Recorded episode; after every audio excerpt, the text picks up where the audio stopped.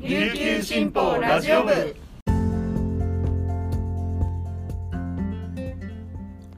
はいたい。皆さんいかがお過ごしですか？今日も琉球新報ラジオ部をお聞きいただきありがとうございます。9月30日金曜日本日の担当パーソナリティはデジタル推進局の田吹陽子です。午前11時10分時点の那覇市の天気は晴れ気温は29.3度となっています。さて4月から始まった沖縄を舞台にした朝ドラちむどんどんが今日最終回でしたね。皆さんご覧になりましたか、えー、私はこのちむどんどん半年えーと、ほぼ見てきたんですけどその中でやっぱり個人的に心に残ってるのはあの塚山さんが演じていたカデカルさんっていうあの遺骨収集している方のことだったりあの最終週に登場した草刈正雄さんが演じる大里さんのあの沖縄戦の時のこの語りがとても心に残っています。正直な感想をあの申し上げるとあの個人的な感想ですけどそういうもう沖縄戦とか米軍統治の時の復帰前後のこの沖縄というものをもう少し見たかったなってもう少しこう深く見たかったなっていうのが、まあ、私の感想です。でもやっぱり沖縄料理が本当にいろんなものが出てきていろんなものを知っていただけたなっていうそういう機会になったのはとっても嬉しかったので本当にあのありがとうございました。そして関係者の皆様黒島結菜さんはじめ出演者の皆様も本当にこう大変だったかなと思います。お疲れ様でした。さて今日はあのゴリさんと西目俊さんがサプライズ登場しています。最終回に、えーとどこで出てくるのかまだ見てないという方はぜひお昼の再放送でチェックしてみてください。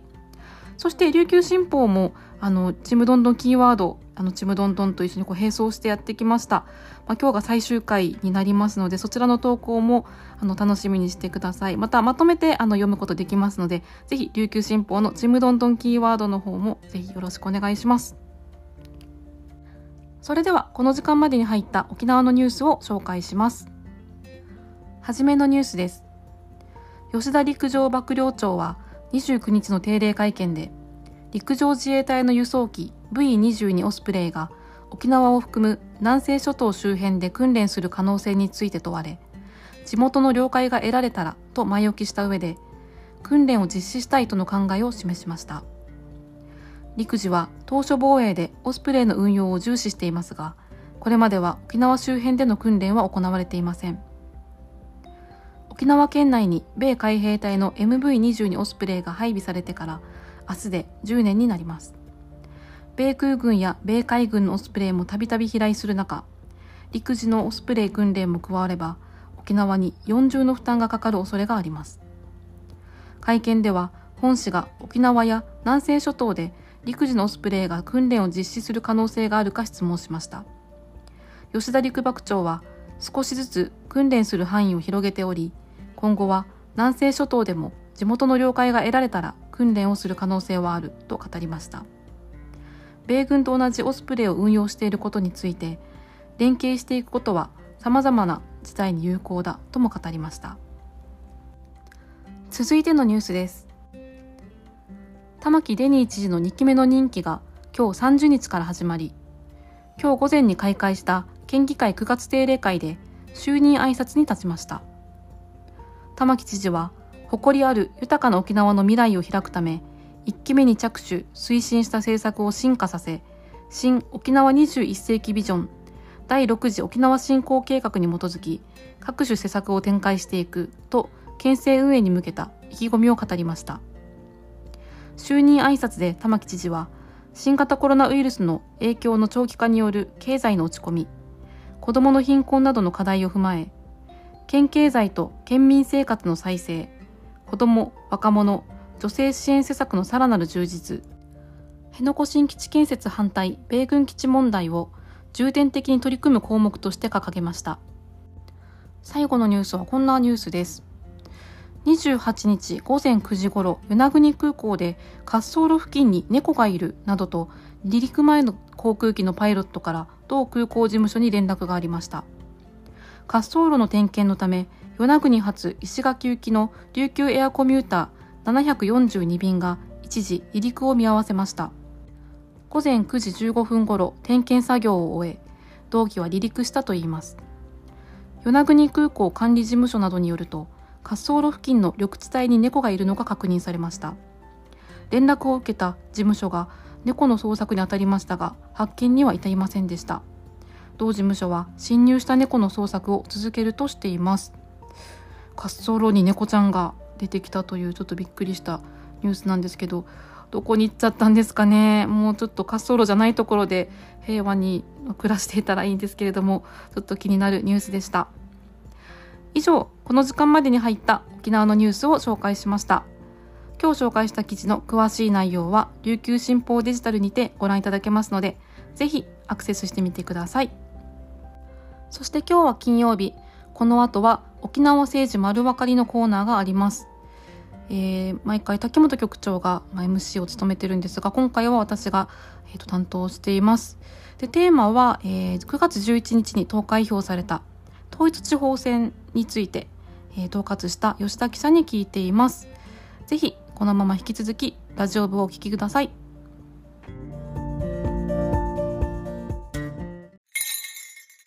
琉球新報読者は無料って CM 読者じゃない私にはいいことないのでしょうか？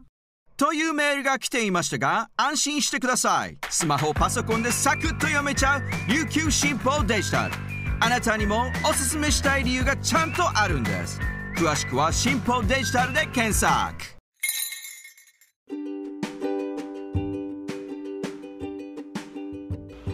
こんにちは。沖縄政治丸分かり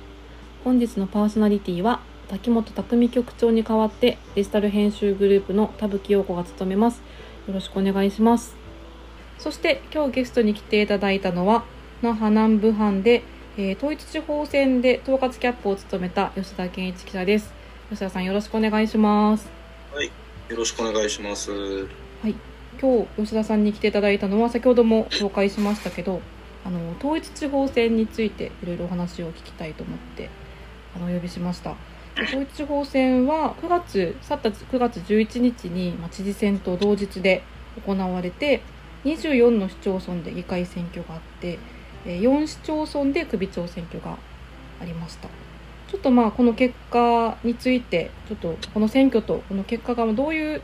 選挙でどういう結果だったかということをあの、まあ、特徴とかも含めて少し振り返りたいと思います。まずそうですね。あのいろんなまあ各市町村で結果は出て、まあ、当選落選って議員の方いらっしゃると思うんですけど全体こう見た時にどういった特徴があったあのこの統一地方選だったのかっていうことを改めて教えてもらえますか？あはい。まず概要としてなんですけども、えっと、この、えっと、11日にあったこの選挙が24えー、市町村があって、はい、えっと、定数自体は348議席に418人が、まあ、立候補されて、であの傾向としてはまあ4年前とか8年前と変わらないで、やっぱりその60代以上の方がやっぱり、あの50%を超えてるっていう状況は、まあ、今回も同じようにやっぱりなかなか若い人とか女性とかがやっぱり少ないっていうのただ、えっと、結果を見るとえっと、今回のやっぱ最大の特徴としては、はい、えっと、今回その、えっとまあ、女性が54人出馬されたんですけども、はい、その中で49人が当選してでこれ割合でいうと、まあ、この14.1%っていう割合で全体の。これはもう全体のですね、うんうんうん、でこれはもう、えっと、これまでの選挙の中では過去最多、まあ、最多というか、うんうんうんうん。まあ、ただ14%をまあやっぱりまだ1割強なんで。で見ても、うん、まあ、少ないではあるんですけども、うん、まあ、ちょっとずつやっぱり女性の議員さんが増えてるっていうのは非常にかなと思います、まあ、そこがやっぱり今回の最大の特徴としては。なるほど、まあ、そもそもこの立候補した女性の数っていうのが今回、はい、えー、これまでの選挙で、えー、っと一番多く多くてこの1割超えたんですけども、まあ、10%ちょっとだった全体の立候補者も全体の全体の、うん、立候補者に占める女性の割合、立候補者の女性の割合がまあ10%で、まあ、1割超えたっても今回初めてだったので。なるほど。じゃあ立候補者も当選した方も女性の割合がなんか増えたっていうのが特徴、ね、そうですね。立候補者も多いし当選した方もやっぱ多かった。中でもやっぱり北谷町がうん。え女性の候補者が7名なんですけども、うん。まあ、全員当選っていう非常に画期的というか素晴らしい結果になったので。結構割合も茶谷町はなんか大きかったですよね。大きかったというか増えてましたよね。そうですね。えっとね茶谷が、えっとこの当選者に占める女性の割合がえっとまあ、約37%で、うん。これはもう県内の41市町村の議会でも最多っていう。県内で最多になるんですね。県内最多へで、え最近まであの那覇市議会が、はい、えっと、一般だったんですけど。うんうん、そこも超えるぐらいの人数になって。茶谷はもともとこの那覇市議市議選の前も1位だったので県う内でもともとこのその県内の自治体の中では女性の議員が多いっていう。なるほど。そういう土壌というか。まあなぜ多いかまではちょっとわからないですけど、うんうんうんかります。結構じゃあ女性が全体的にこう増えて、まあ、立候補しやすい環境もだんだん社会的にできつつあるっていう感じなんですかね。そうですね。本当に少しずつではあるんですけうど、ん。ただまあこの14%はどう見るかだと思うんですけうど、んそもそもその世の中に男性と女性って、まあ、大体5対5でいるうの。で、ん。議会で見,、ね見ると女性がたったの14%しかいないっていうのはうん。バランス的にも悪いですね。うん。そうですねまだまだ少ないなって少なくともやっぱりその3割とかぐらいはやっぱりいかないと、ちょっとやっぱり、少ないなと思います。また今後また増えていってほしいなと思いますね。他には何か特徴はありましたか？まあ、これまでもそうなんですけどやっぱ若い方がうん。今回もやっぱりその各その選挙があった市町村を見ると、まあ、20代とか30代のこれは性別に関係なく若い候補者がやっぱりこのえーっとこの最多、まあ、トップ当選っていう。うんそうですね確かに。まあ、例えば南城市であったりとかい石垣市、うん石垣とかですと最近その非選挙権を与えられる25歳になったばっかりの方。が25歳。あの若い6月に確か誕生日で。もうなったばっかりですねじゃあたなった誕生日が来ばっかりで、てはい、なった方が最年少初当選なかね。そういう若い人が出てくるとやっぱりこの選挙活動の手法っていうのもちょっと変わってきてるのかなってういうのはん。見えて確かに。結構こう SNS で発信されてる方が多いなっていう印象があったんですけど。やっぱりそうですね。ただ彼らがじゃあそのいわゆるどぶ板選挙というかうん。この地域を回ったりとか演説したりとかそういうのをないがしろにしてるかっていうとそういうわけではなくてうんそういう従来の選挙活動をしつつそのプラスアルファでそういう SNS を活用してるっていうケースが。あの議会議員選挙っていうのはやっぱりうん国政選挙とかと違って一番その地域に密着する選挙なのでうん。一番その有権者の人と近いといいますか。そういう国政選挙とか知事選と違ってあまり風が吹かないというかうーん。そういうのがあるのでやっぱりしながらの選挙活動っていうのはやっぱり議員選挙においてはやっぱりなくなくならないというか、なるほど。まあ、やっぱ大事なのかなっていう。えっと、ごめんなさい。もう一つ特徴としてははい。いわゆる少数政党とされている、えっと、令和新選組と、えーこの7月の参院選でできたばっかりのこの参政党。の議員が、まあえっと、2人、えっと、誕生したことが今回の選挙は非常にあの大きいなと。なんかその不思議な風土というか、この、例えばその自民党であったりとか、えーこの立憲民主党であったりとか、こういう大きな政党よりも、こういう小さな政党の得票率が全国的に高いっていう特徴があって、ああそうですね。例えばその、うんうんうん7月にあったその参院選とかを見ても、まあ令和であったりこの参政党であったり NHK 党っていうの得票率が全国で一番多かったのでうーん県民性というかうんうんこの辺がちょっと沖縄の特徴というかまあその結果今回初めて令和とこの参政党の議員がまあ2人当選したっていうのがありますね。なんかこう地方議会にもこう影響というかそこにも結果が出てるっていうのはなんか珍しいというか特徴的ですよね。今まであんまなかったなっていう印象があります。あんまりうんまあ、ただ彼らが、まあ、今後やっぱりあくまで一人なので、うんまあ、その議会でどこまでそういう新しい風というかその議会改革というか、まあ、その辺は今後ちょっと注目かなとは思うんですけどなるほど。わかりました。あと、まあ、議会選挙の中では、あの、まあ、まあ国政の課題でもある、まあ、辺野古移設などの、なんていうんですかね、辺野古がある名護市と、まあ普天間基地がある宜野湾市っていうとこ、なかなか注目されがちですけど、そちらの結果はどんな感じでしたか？えっと今回ですねえっとまあどちらもこのえっとその首長というかその市長を支える与党がはい。あの議員が多数を占めるっていうことになってですね、えっと、まあ、名護ですと、えーっと、まあ、定数26に対して与党系の議員が、えっと、15席。うん。あ、15ですね。うんえっと、過半数を占めて、というようになったんですけども、今回ただ名護に関して言うと、えっと、そもそも野党系の立候補者がもう、えっと、ちょっと数を減らしてしまっていて。立候補自体が。そうですね、定数26に対して13人しか立候補してなかったので、うん。だからこの与党多数の結果っていうのはある意味、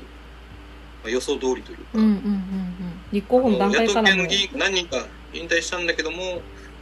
その分その後継が立てられなかったりとかあなったので。結局野党系の立候補者自体が少なかったっていうのがあるので、ん。でただこの一方この、えっと、この辺野古反対はい。で見ると、えっと、定数26のうちの13で、まあ、まあ半数がこの辺野古反対。あのまあ、例えばその与党ですけど、あの公明党さんとかですと、はい反対ではあって、うんうん与党多数だけども、辺野古の視点で見ると、えっと、半数はまあ反対うん。う派ーんの議員がいる。なるほど。ちょっとこう複雑というか、結果になってるんですね。ですね。で、宜野湾も、まあ、同じくその与党多数とはいいう結果にな,、えっとなりはしたんですけども、えっと、ただその改選前に比べて、えっと、えっと、議席が2つ減ってですね、与党の。10あ、そうですね、うん。えっと、16議席ですかね、うん18から10、なるほど。あとはどちらも与党は勝っ与党が勝ったけど、まあその中身っていうのはちょっと前回とは少し違っているっていう。そうですね、そううですすかね。うんうんうん。わかりました。こういうもう統一地方選ってたくさんの方が立候補されていて、あのまあ400人か500人、400人ですかね。まあり立候補されてますけど、実際取材をするのってすごく大変じゃないかなと思うんですが、実際どんな感じで取材をしててしてるのかっていうことを少し教えてもらっていいですか？はい、えっと、今回、あの、まあ、24市町村で418人が、うん。えっと、応募したんですけども、えっと、僕ら一人一人にその、えっと、この調査票っていうのと、あと政策アンケートっていうのを実施していて、えっと、その、まあ、ほぼ全員からその回答を得て、えー例えばその出身地はどこなのかとか、うん。こういった政党から推薦あるいは公認を受けているのかとかう、んうんまあそういうのを聞いて、まあ、あと、この、えっと、選挙がある、その、ところの、この、首長を評価するかどうかとかですねあ、与党なのか野野党なのかと聞いてまして、で、僕らはその回答をもとに、うん。この、いわゆる予測というか、うんうん選挙では与党が多数なのか野党が多数なのかっていうのを見ていくっていううん。のと、うんあと、細かく言うと、例えばその、立候補者のその出身地域を見てですね、うん。で、大きなやっぱり、あの、あざだとやっぱり、当選しやすいとかってあって、そこからじゃあ乱立する候補者がいないのかとか、ああ、なるほど、なるほど。同じ地域あとは単純に、そうですね、うん地域とか、あとは単純に4年前のその得票数とかですね、ん。とまあ投票率とか、まあそういうのを見ながら、じゃあ、当落は大体何票なのか、じゃあ当落線上にいるのが、まあ大体誰なのかとか、うん。うんそういったものを予測しつつ、まあ、実際に現場に足を運んで、まあ、演説を聞いたり、うんそのじゃあ実際に何名人が集まってるのかとか、うん。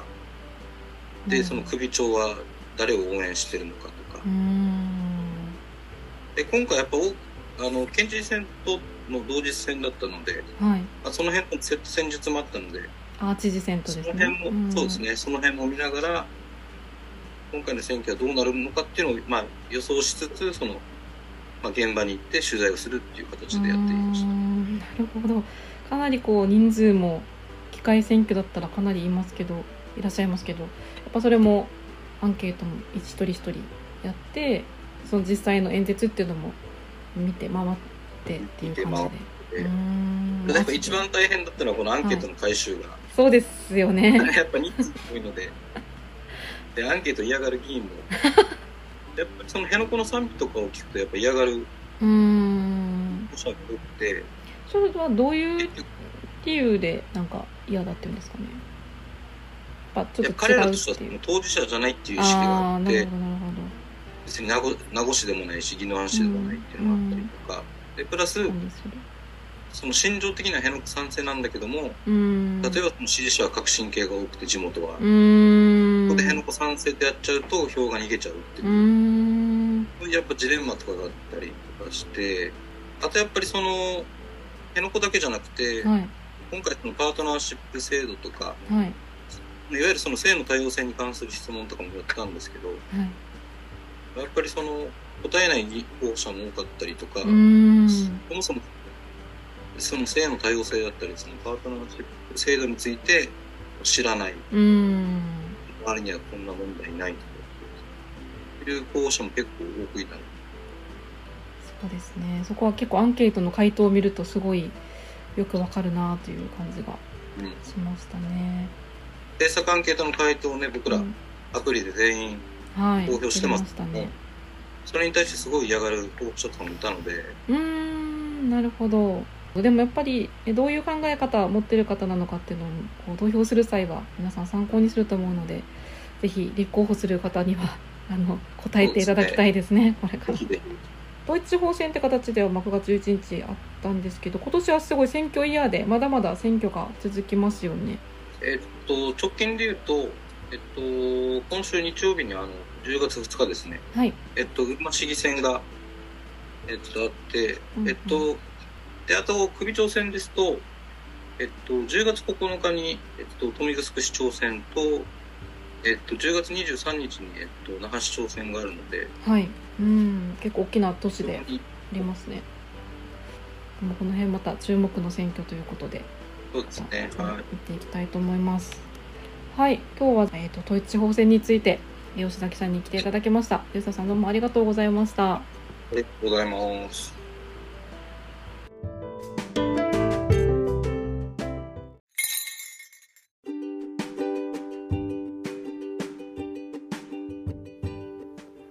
はい、沖縄政治丸分かりのコーナーいかがでしたでしょうか？記事の方も合わせてチェックしてみてください。ラジオ部では皆さんからのメッセージをお待ちしております。概要欄にあるメールアドレスまでお寄せください。最後までお聞きいただきありがとうございます。それではまた来週お耳にかかります。良い週末を。